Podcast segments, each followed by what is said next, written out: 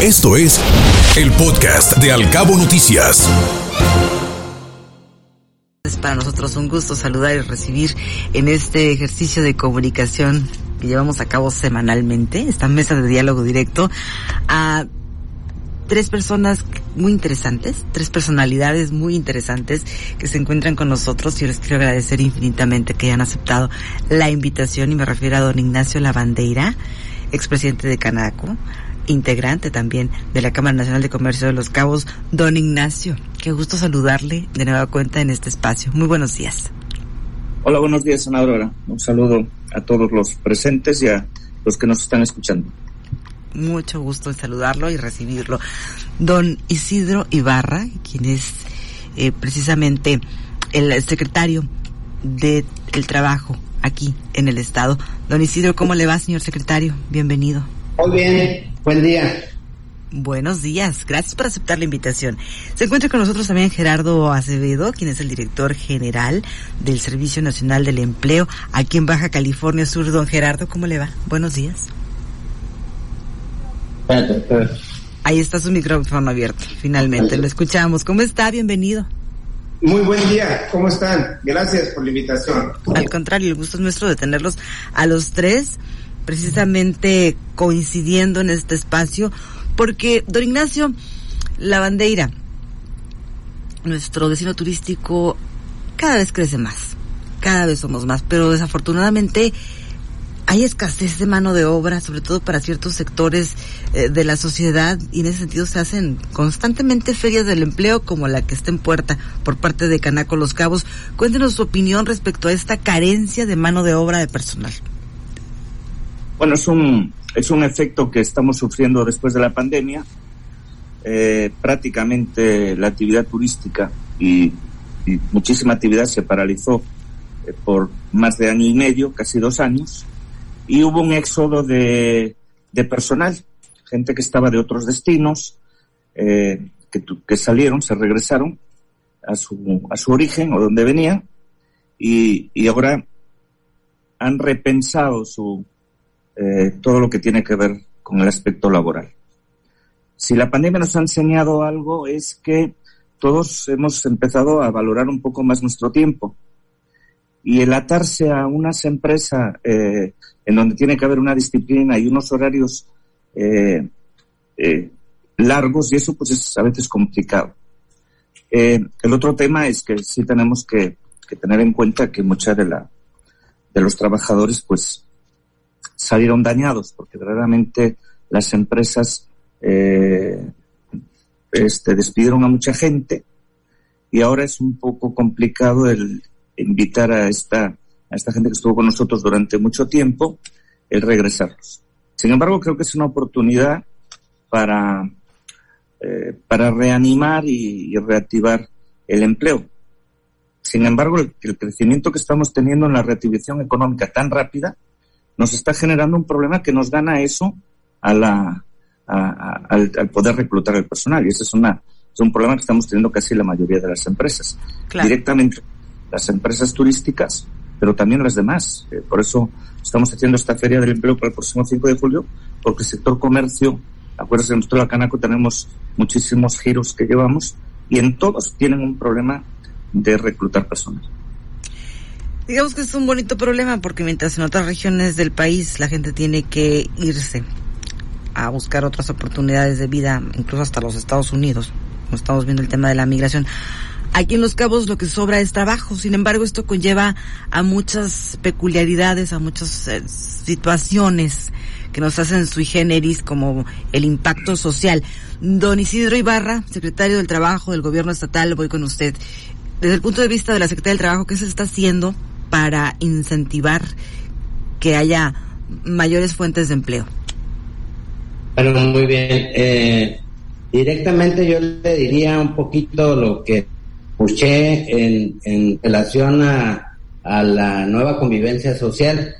Aquí hay un, un cambio muy radical porque a raíz de, de la pandemia el, todo cambió y lo que se tiene que construir es, es una, son nuevas relaciones para, para poder eh, afrontar lo que parece que no se va a ir y que estamos eh, eh, aprendiendo a tener que realizar todas nuestras actividades sin eh, llegar al confinamiento, al aislamiento, al paro de actividades.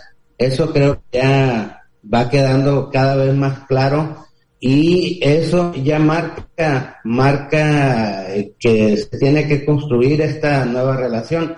En el caso del gobierno del Estado, que encabeza el profesor Víctor Manuel Castro Cosío, eh, eh, básicamente tenemos que ver que, que, nuestra, nuestra postura tiene que ser amigable en términos de, de relación con el sector empresarial, de mucho respeto y en el caso muy particular de lo que está haciendo la, la Secretaría del Trabajo, Bienestar y Desarrollo Social, es tratar de encontrar en, en las facultades que tiene el, el entender que primero eh, tenemos que tener eh, la parte de la inclusión y la parte de, de las personas vulnerables para poder eh, tener un programa muy, muy eficiente y eficaz para la capacitación y la certificación y poder preparar a los buscadores de, de empleo para que los empleadores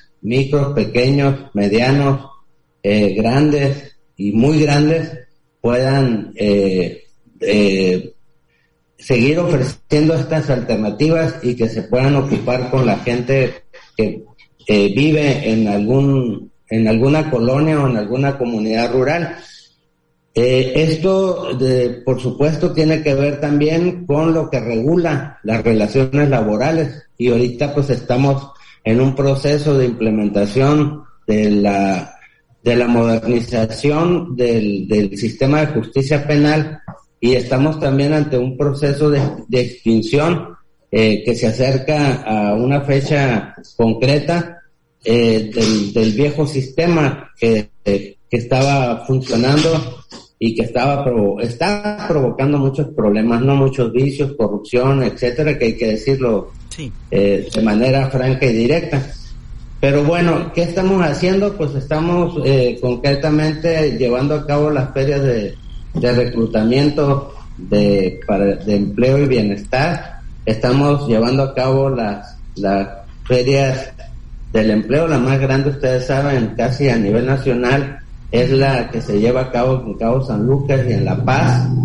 Eh, esto lo estamos extendiendo a todo el, territorio que es muy grande en, Baja California Sur, en todos los municipios, y estamos eh, buscando romper algunos paradigmas como ir a territorio a través de, de, brigadas a buscar a, los, a, los, a los trabajadores.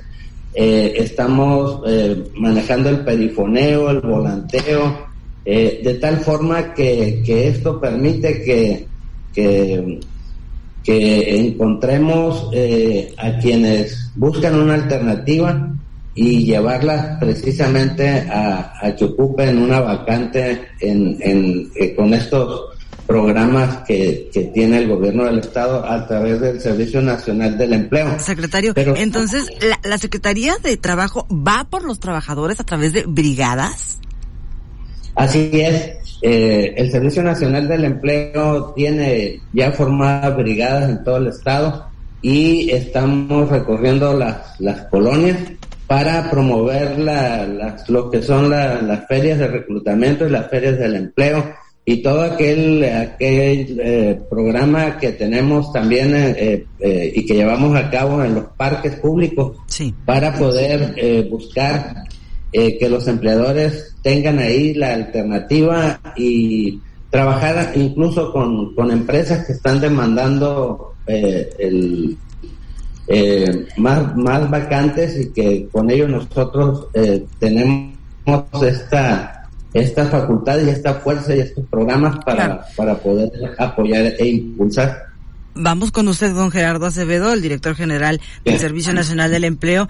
Me gustaría preguntarle, a través de este organismo que usted dirige aquí en el Estado, ¿qué rubros del sector económico requieren de más personal?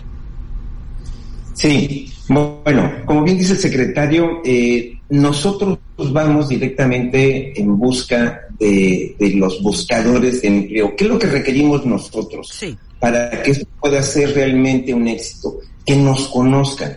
Hay muchos, hay muchos, hay muchas ofertas de empleo en el estado, muchísimas. Las más buscadas son auxiliar de almacén, ayudante general, caja, choferes, cocina, empleadores de farmacia, guardería de seguridad, mesera, áreas de ventas, surtidores de abarrotes, vendedores. Y por ejemplo, el día de hoy tenemos 26 plazas con puestos de nivel superior, gerencial, supervisores. ¿Qué significa? Que sobre todo aquí en el estado, el área restaurantera y el, área hotelera son los que más requieren yo, yo le puedo dar un ejemplo. Eh, ahorita que tuvimos la feria de reclutamiento ahí en San José, eh, se ofertaron 1.350 plazas nada más. Nada más ese día se ofertaron 1.350 plazas, este, de las cuales pues llegó gente aproximadamente de 600, 700 gentes a buscar trabajo realmente. ¿Qué es lo que nos hace falta? Pues precisamente esto, que se difunda, que se difunda toda la gente, que hay este tipo de, de, de ferias del empleo y ferias de reclutamiento para que la gente esté enterada y pueda acceder realmente a un trabajo, porque el trabajo pues dignifica, dignifica a la gente, a la familia y es un ingreso que realmente está teniendo la población, ¿verdad? Vamos contigo, Guillermo, que tienes algunas interrogantes para nuestros participantes esta mañana. Sí, por supuesto, Ana Bárbara, además de esta vertiente que estamos viendo de la falta de gente capacitada, y con esto le doy la bienvenida y muros días a los participantes en esta mesa, también hay implicaciones que tiene todo esto para el destino, Ana Bárbara, en tanto llega más gente de fuera con muchas necesidades de alimentación, de educación, de vivienda, por supuesto, y esto impacta en la parte urbana y sobre esto me gustaría escuchar sus comentarios al respecto de este tema y cómo sortear esto de manera equilibrada al señor Lavandeira, expresidente de Canaco. Hola Guillermo, ¿cómo estamos? Buenos días. Aquí tenemos un fenómeno, eh, eh, hay mucha gente en el destino que está desocupada. Esa tenemos las empresas, tenemos que incentivarlos y, este, y como bien dice el señor secretario y, el licenciado Gerardo Acevedo, sí tenemos un tema que eh, hay que, hay mucha gente que, que anda buscando trabajo, pero no, no a veces no, no es muy atractivo lo que les ofrecemos.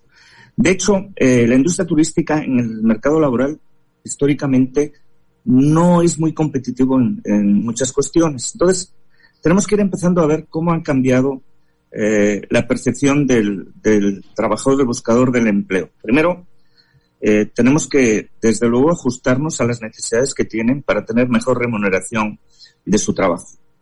Y sobre todo, eh, no podemos, hay que darles una seguridad de que, de que, el trabajar ocho horas o las horas que trabaje tenga el sustento para la familia. Eso es, eso es para empezar. Eh, el otro tema es la informalidad que hay también en el mercado laboral. La única manera de que las sociedades funcionen y tengamos infraestructuras y demás es que se genere formalidad para que tengan estas gentes accesos a los servicios de salud, como el seguro social, a la cuestión del Infonavit, que es, que es vital para tener una vivienda y todo eso. Entonces, la otra cosa que tenemos dentro del destino es la aceleración en la construcción.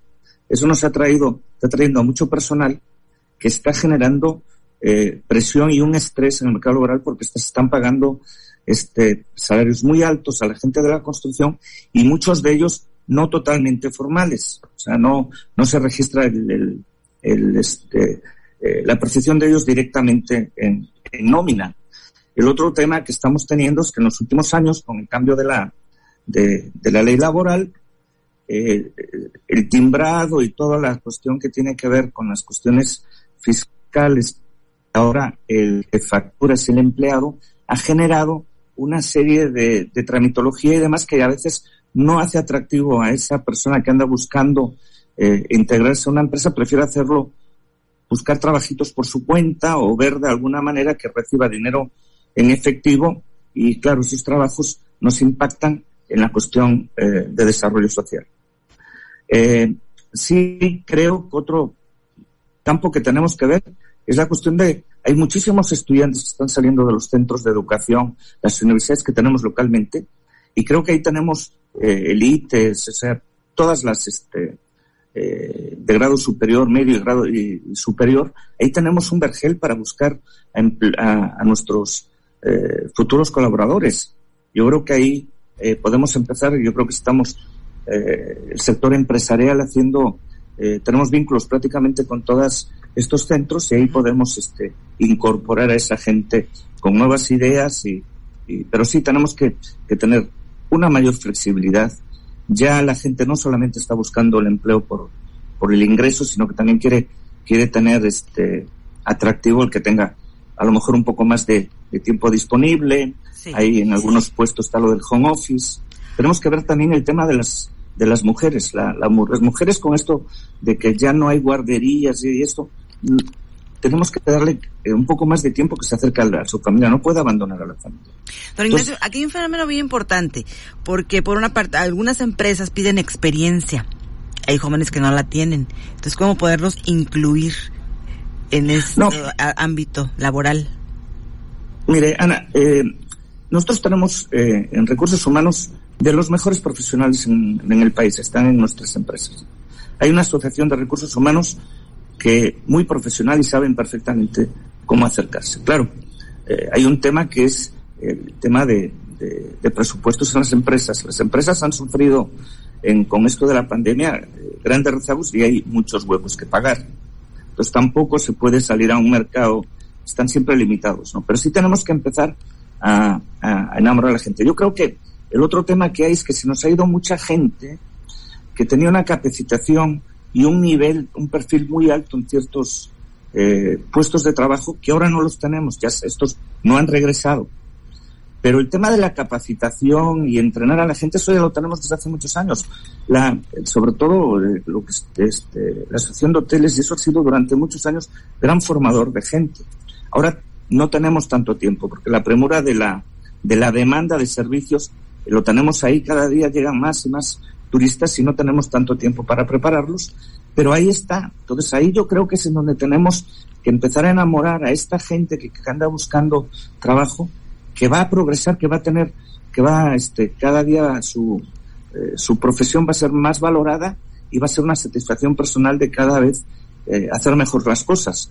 Y además de eso, con, eh, sí. eh, pues con, con el progresar dentro de, de las empresas, el cada vez ser mejores, eh, mejores personas. Yo creo que ahí, y como dice el, el secretario, eh, el trabajo es lo que primero dignifica al hombre. Por y de ahí tienes que hacer tu plan de, de vida, ¿no? Eh, sí es peligroso que venga tanta gente de, de, de, de, la construcción desde fuera. ¿Peligroso y que luego por qué? la obra que se nos queda y eso. Don Ignacio, ¿peligroso por qué? Porque nos genera este eh, una demanda de servicios de infraestructura que no tenemos. Ah. Tenemos un pago desde hace muchos años.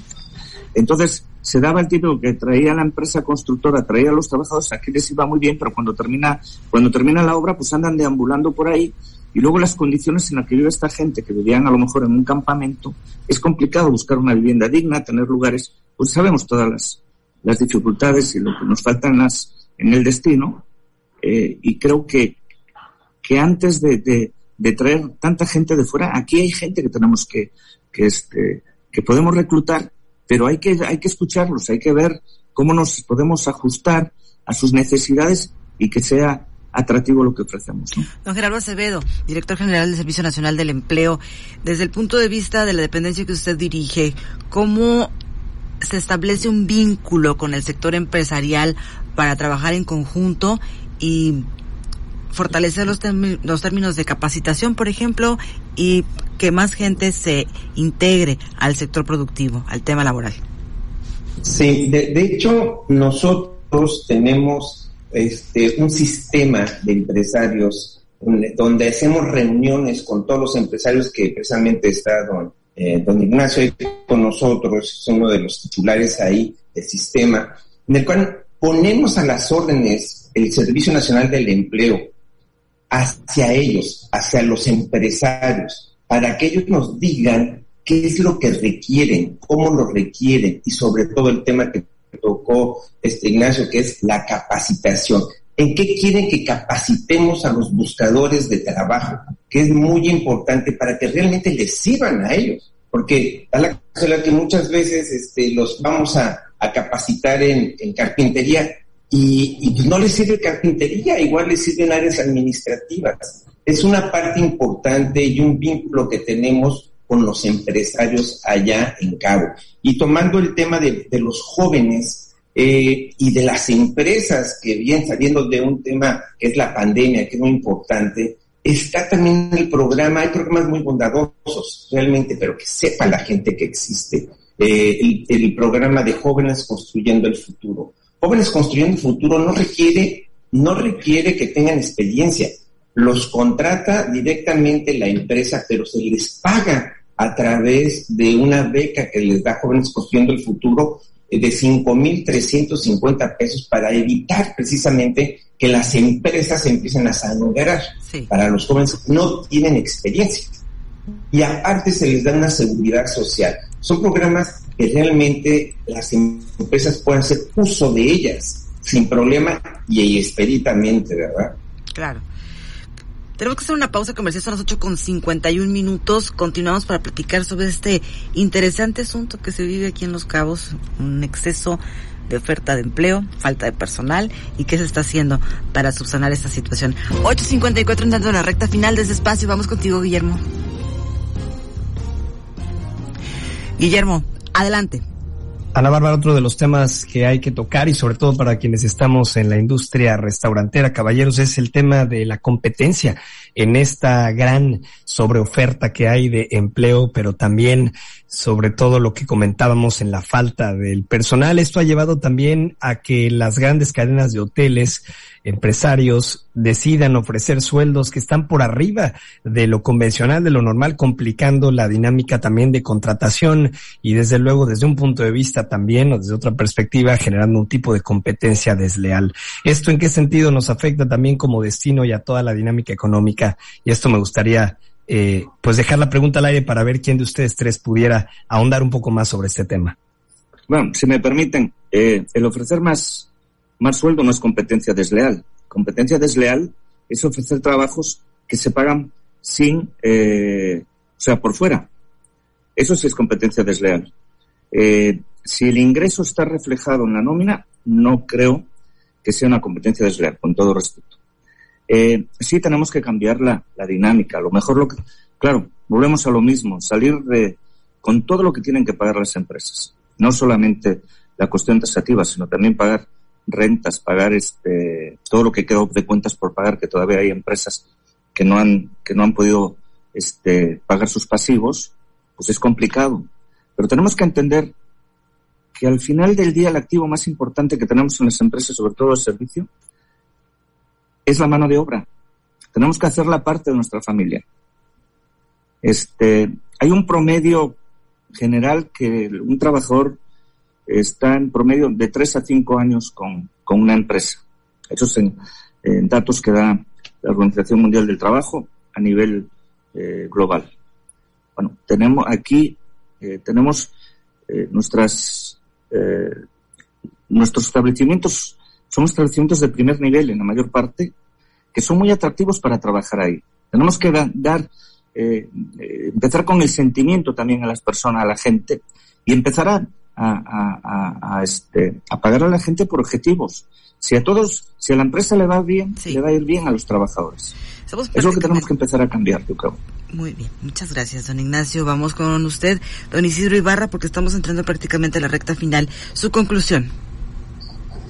Bueno, miren, eh, yo creo que el mejor impulso que nosotros podemos dar como gobierno del Estado a través de, esta Secretaría es el, poder eh, ayudar a que las condiciones eh, se den de la mejor manera para formar estos círculos virtuosos que tienen que ver con un alto respeto al sector empresarial y una, una responsabilidad desde el punto de vista eh, de desarrollo social, de, bienestar y de desarrollo humano para poder eh, tener eh, muy claro que solamente la capacitación y la certificación dan una posibilidad real de que el trabajador se prepare. Y eh, nosotros en este entendido es que tenemos eh, convenios de colaboración con la iniciativa privada, con las instituciones de educación eh, superior,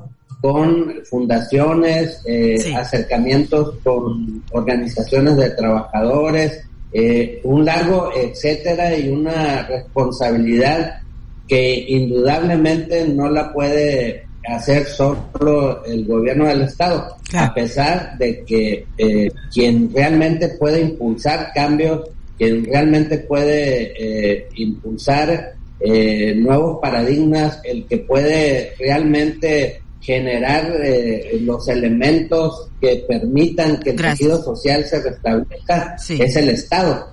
Y en ese sentido, coincido plenamente con Ignacio, tenemos que encontrar eh, en esta facilitación de, de, las, de las de la normatividad eh, en términos de conocimiento de la legislación en la materia de, de, lo que puede ser eh, el, el, el, hacer que todos los mecanismos se pongan a disposición para que juntos generemos nuevas relaciones de convivencia social eh, aquí yo también coincido con Ignacio, estamos hablando de una relación de capital con el trabajo.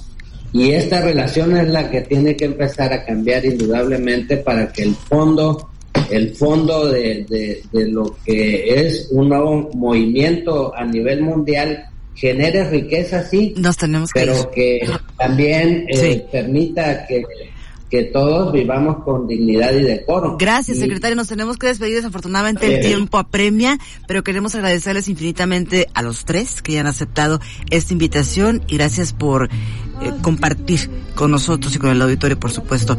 Escuche Al Cabo Noticias de 7 a 9 de la mañana con la información más importante de los cabos, México y el mundo por Cabo Mil Radio 96.3.